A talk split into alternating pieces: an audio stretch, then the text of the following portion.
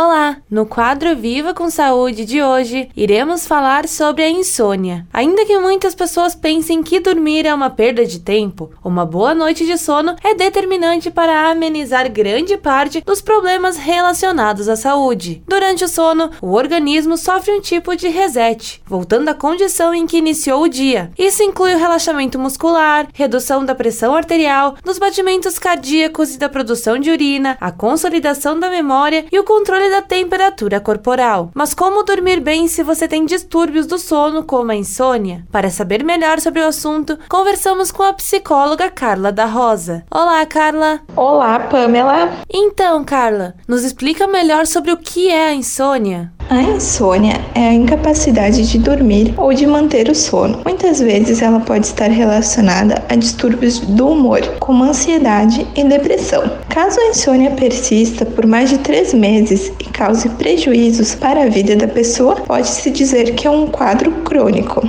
E quais são suas principais causas? A insônia pode ter muitas causas que variam de acordo com o estilo de vida de cada pessoa. Os mais comuns são os fatores como estresse, hábitos inadequados, questões hormonais, uso de substâncias ou medicamentos, entre outros. E como nós podemos tratar a insônia? Para tratar a insônia, é importante uma mudança de hábitos, como estabelecer horários fixos para se deitar e acordar, evitar o uso de cafeína, nicotina ou álcool, evitar a exposição a telas, como o celular e a televisão antes de se deitar, realizar exercícios físicos e ter uma alimentação balanceada. Em casos de insônia crônica, é importante também buscar um profissional, como um médico ou psicólogo. Certo, Carla. Muito obrigada pela tua participação. Muito obrigada pela oportunidade, Pamela. Podem me acompanhar no Instagram, psico.carlarosa. Esse foi o quadro Viva com Saúde de hoje, da Central de Conteúdos do Grupo RS Com, repórter Pamela Yanti.